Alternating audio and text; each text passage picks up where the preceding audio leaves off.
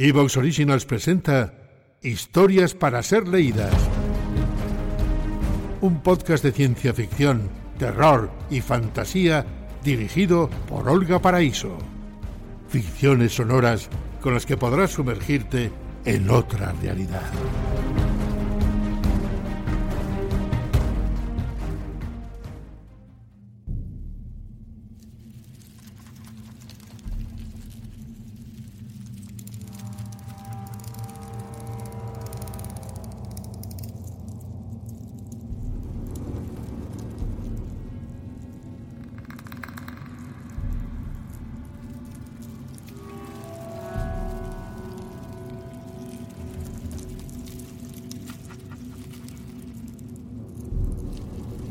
Los otros, de Neil Gaiman.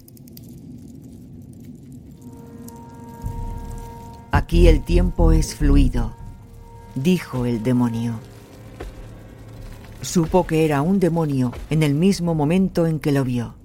Simplemente lo sabía, del mismo modo que sabía que aquel lugar era el infierno. Ninguno de los dos podría haber sido otra cosa. La habitación era alargada y el demonio esperaba junto a un brasero humeante situado en el otro extremo. De las paredes de piedra gris colgaban multitud de objetos, objetos que no habría sido prudente ni tranquilizador inspeccionar de cerca.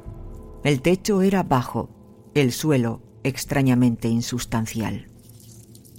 Acércate más, dijo el demonio, y el hombre obedeció. El demonio estaba flaco como un fideo e iba desnudo. Tenía muchas cicatrices y parecía que le hubieran arrancado la piel en un pasado remoto. Tampoco tenía orejas ni sexo. Sus labios eran finos y tenían un aire ascético. Sus ojos eran demoníacos. Habían visto demasiado y habían llegado demasiado lejos. Su mirada hacía que el hombre se sintiera más insignificante que una mosca. ¿Qué va a pasar ahora? preguntó. Ahora, replicó el demonio, con una voz que no denotaba pena ni tampoco deleite, tan solo una rotunda y atroz resignación. Vas a ser torturado. ¿Por cuánto tiempo? Pero el demonio se limitó a menear la cabeza y no respondió a la pregunta. Empezó a caminar despacio a lo largo de la pared, paseando su mirada de objeto en objeto. En el extremo más alejado de la pared, junto a la puerta cerrada, había un látigo de nueve correas hecho de alambres pelados.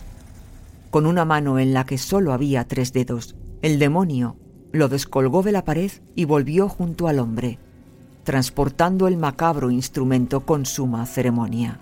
Colocó las correas de alambre sobre el brasero y se quedó mirando cómo se calentaban.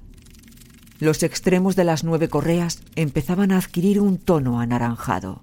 Mientras alzaba el brazo para asestar el primer latigazo, dijo, Dentro de algún tiempo recordarás todo esto con cariño, incluso este momento.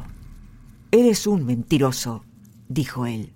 No, replicó el demonio. Lo que viene después es peor, le explicó justo antes de azotarle. Entonces las correas del látigo se estrellaron contra la espalda del hombre, desgarrando sus caras ropas, que ardían y se hacían tiras al contacto con los alambres incandescentes. Y el hombre profirió un grito, pero la cosa no había hecho más que empezar.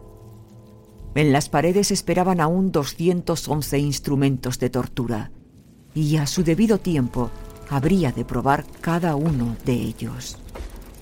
Cuando por fin la hija del Lazareno, a la que había llegado a conocer muy íntimamente, fue limpiada y colocada de nuevo en la pared en el puesto 212, entonces, con una mueca de dolor, masculló. ¿Y ahora qué? Ahora es cuando viene el dolor de verdad. Y así fue.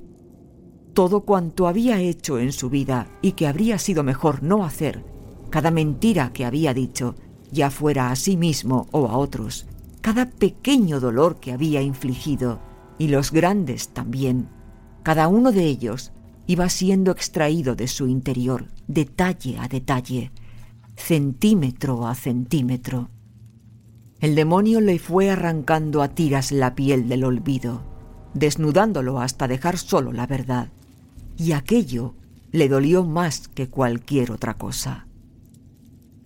Dime, ¿qué pensaste cuando ella salió por la puerta? dijo el demonio. Pensé que mi corazón estaba roto. No, replicó el demonio, pero en su voz no había odio. No fue eso lo que pensaste. Se quedó mirándolo fijamente, con sus inexpresivos ojos, y él no tuvo más remedio que apartar la vista. Ya nunca sabrá que he estado acostándome con su hermana. El diablo seguía diseccionando su vida, momento a momento, cada instante. Aquello duró unos cien años, o quizá mil. Tenían todo el tiempo del mundo, y cuando se acercaba ya el final, se dio cuenta de que el demonio le había dicho la verdad. La tortura física había resultado más llevadera. Y terminó. Y una vez hubo terminado, volvió a empezar de nuevo. Solo que ahora se conocía a sí mismo como no se había conocido nunca lo que de alguna manera lo hacía todo aún más insoportable. Ahora, mientras hablaba, se odiaba con toda su alma. Ya no había mentiras ni evasivas, ni sitio para otra cosa que no fueran el dolor y la ira.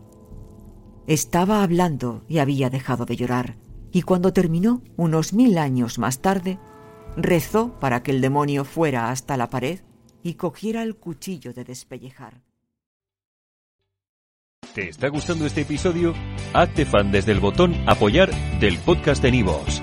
Elige tu aportación y podrás escuchar este y el resto de sus episodios extra. Además, ayudarás a su productor a seguir creando contenido con la misma pasión y dedicación.